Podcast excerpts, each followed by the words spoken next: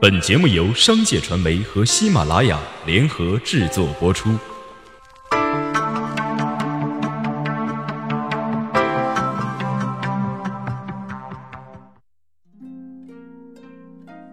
各位亲爱的听众朋友们，大家好，欢迎收听本期的商界传媒，我是小莫。今天给您推送的这篇文章是冯鑫《未来世界的狂想曲》，本刊记者王颖。不谈股价，不谈暴风影音，不谈文艺和情怀，如尤利西斯或者约翰克里斯朵夫，冯鑫只想谈谈暴风魔镜、虚拟现实以及未来公司、未来商业的模样。冯鑫在暴风影音之后二次创业，做暴风魔镜。当然，在尚不成熟的 VR 领域，魔镜还称不上是出类拔萃。九十九元的定价，甚至会让人想起小米手机。但在产品技术更迭迅速的现今商业社会，硬件短板会被很快补上。重要的是，暴风魔镜是冯鑫开启未来 VR 产业的钥匙，也是冯鑫尝试通过融合共生的方式，培育一个不同于现有模式的、具有新型公司组织形态的，甚至能孵化一个出生产业的试验田。要了解这个与未来做生意的冯鑫，我们需要不断回到他的过去。暴风影音就是冯鑫不能割裂的过去。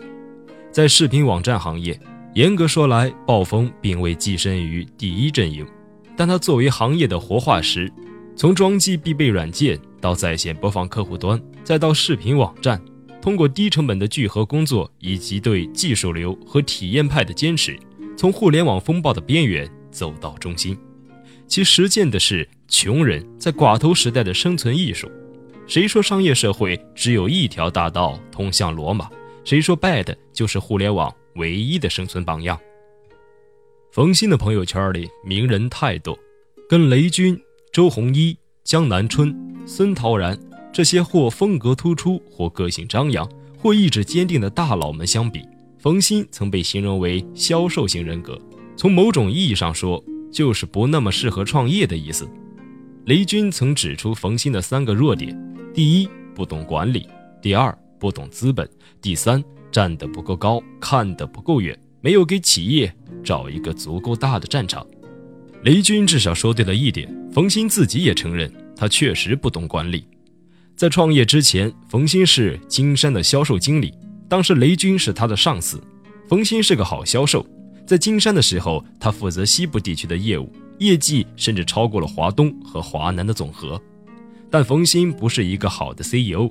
虽然暴风曾经辉煌过，巅峰时期暴风装机量超过十五亿次，占有国内播放器市场的百分之七十以上的份额，但这跟冯鑫的管理才能没有太大关系。其主要作用的是其他因素。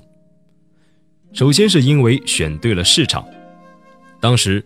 互联网创业的几个主要方向，搜索、下载、杀毒都已经有人深耕，唯有需求量巨大的播放器领域，除了 Windows 自带的播放器还没有抢手，而 Windows 自带的播放器难以满足多种格式视频的播放需求，这给了冯鑫机会。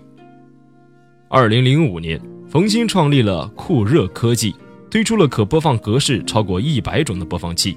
半年时间就覆盖了全国将近百分之二十的电脑。两年之后，他收购了当时炙手可热的播放器暴风影音，更名为暴风网标，使得可播放的格式超过四百种，装机量达到千万量级。其次是因为重视体验，当同行只关心能不能看这个问题时，冯鑫考虑的是看得爽不爽。为此，暴风通过技术创新推出了高清播放。低带宽环境下高清播放等服务，使得暴风收获了口碑和人气，成为播放器领域的老大。准确地说，冯鑫的管理短板是在两千零七年前后暴露的。挑战来自两个方面：一是收购暴风影音，使得公司人数从创业之初的二三十人增加到两三百人；二是公司新业务规划，在做播放器的同时。冯鑫注意到乐视、土豆、酷六、优酷、PPTV、PPS 等视频网站的出现，这些网站让用户享受着无需下载就能直接在线观看视频的方便和快捷。但受于当时的网速，用户的观看体验并不高，一时并未对播放器形成威胁。但冯鑫意识到，未来这将成为视频行业的主流。二零零六年年底，冯鑫下决心开展在线业务。人多了，事情多了，冯鑫管不过来，只好借鉴了老东家金山的管理模式，设立事业部，还为每一个事业部配备了一个 VP，也就是副总。有了 VP 之后，冯鑫发现没有一块业务归自己管了，暴风的效率一下降低了。在线业务从两千零七年定战略到两千零九年，整整三年的时间都没有真正成型。为什么对金山有效的模式到了暴风就没有用了呢？原因出在冯鑫上，他爱拿自己的标准要求别人，一个方案报上来，他能指出很多错。冯鑫开始怀疑自己到底适不适合创业，最终，冯鑫扔下公司跑去缙云山闭关，考虑的是要不要放弃暴风。对于冯鑫来说，二零一零年这个时间节点与暴风上市的二零一五年同样值得标刻。冯鑫从缙云山回到北京，决定回到创业之初的状态，亲力亲为推动公司的业务。这似乎不是一个 CEO 管理公司的科学方式，但是冯鑫内心觉得理顺了，暴风也活下来了。在这之后，暴风引以为傲的观影体验再次升级。